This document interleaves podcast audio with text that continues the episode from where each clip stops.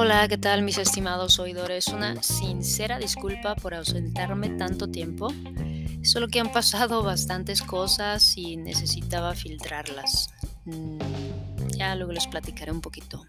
Entre ellas, eh, la aventura que tuve en Turquía, de la cual no me arrepiento en lo absoluto, es más, ya quiero regresar.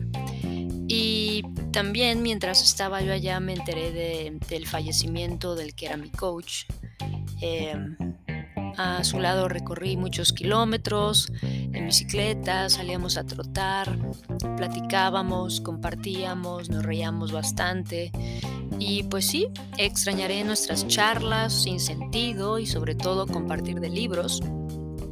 Pero bueno, em, su paso por este plano terrenal fue, fue bastante largo y bueno y gracias a Dios que me dio la oportunidad de conocerlo. Y, también, pues enhorabuena, ya estamos en el 2022. Eh, para bien o para mal, seguimos en compañía del invencible COVID ya no sabemos cuántas variantes llevamos, pero lo que sí debemos entender es que tenemos que cuidarnos, ¿verdad? Porque desafortunadamente ha habido muchas pérdidas y lamentablemente no sabemos cuánto tiempo más podamos estar en esta situación. Y también, como mencioné, tuve una aventura en aquel país que es como la puerta a Medio Oriente, eh, Turquía, en noviembre del año pasado tuve la oportunidad de visitarlo con el propósito de aprender y de, experimentar en, carne propia lo que es compartir el Evangelio en, aquel lugar. Y fue increíble darme cuenta de la gran necesidad que existe.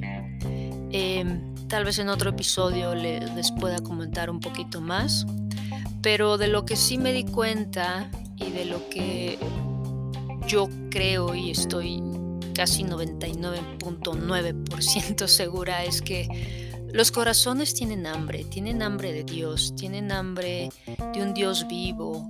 Y, y creo que como iglesia ¿verdad? Como el cuerpo de Cristo nos corresponde levantar la voz en medio de este mundo tan caótico que nos ensordece con tanto ruido, con tantas corrientes relativistas de pensamiento que busca confundirnos y hasta cierto punto aletargarnos. Y, y esto que les voy a compartir lo, lo leí ayer y ha estado haciendo eco en mi interior, ¿no? Y no se lo tomen personal, no es en contra de nadie, simplemente es una reflexión que, les quiero compartir. Ayer leí Mateo 16 versículos 24-25 y dice, luego Jesús dijo a sus discípulos, si alguno de ustedes quiere ser mi seguidor, tiene que abandonar su propia manera de vivir, tomar su cruz y seguirme.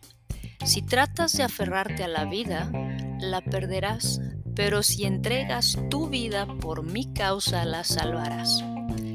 Y la pregunta directa sería, ¿de verdad queremos seguir a Jesús? Porque eso implica abandonar nuestra forma de vivir, nuestros conceptos, nuestras ideas, nuestras perspectivas, lo que yo quiero, ¿no? Eh, ese mensaje hoy en día no es popular. Hoy en día la cultura te invita a todo lo contrario, a seguir tus formas, tus gustos, hasta tu forma de hablar. Y aquí en el verso es muy claro, seguir a Jesús implica olvidarte de ti mismo y ser un siervo tal como Él lo fue hasta la muerte. Seguir a Jesús hasta la muerte de uno mismo. Es una decisión profunda y fuerte y conlleva una convicción firme, porque Él dice que si nos aferramos a la vida que conocemos, a lo que nos, nos indican nuestros ojos, la vamos a perder. Y luego en el verso 26 cierra diciendo esto, ¿de qué beneficio obtienes si ganas al mundo, pero pierdes tu propia alma? Lo que, lo que más me golpea es la parte donde Jesús dice, si quieres. porque es un condicional. O sea, si se dan cuenta, dice, si quieres. Obviamente Él quiere que sea algo voluntario, que, eh, eh, que, que nos abalancemos a seguirlo, ¿no? Pero sabemos que muchos de los que están en las iglesias no quieren seguir a Jesús. Y eso es lo que lo que golpea mi espíritu. Porque porque entonces ¿para qué estamos ahí? Nada más calentando sillas. Entonces, yo los dejo con esa reflexión. Si realmente queremos seguir a Jesús si realmente queremos hacerlo, tenemos que considerar dejar, abandonar, como dice el versículo, nuestra forma de vivir. Y bueno, eh, gracias, muchas gracias por ser pacientes conmigo. Eh, algunos me habían mandado mensajes eh, de si yo seguía con este espacio. voy a tratar de retomarlo en medida de lo posible y muchas gracias a todas las personas que se tomaron el tiempo de escribirme y que han seguido leyendo o escuchando estos, estos audios. Espero que sean de bendición, que los hagan reflexionar.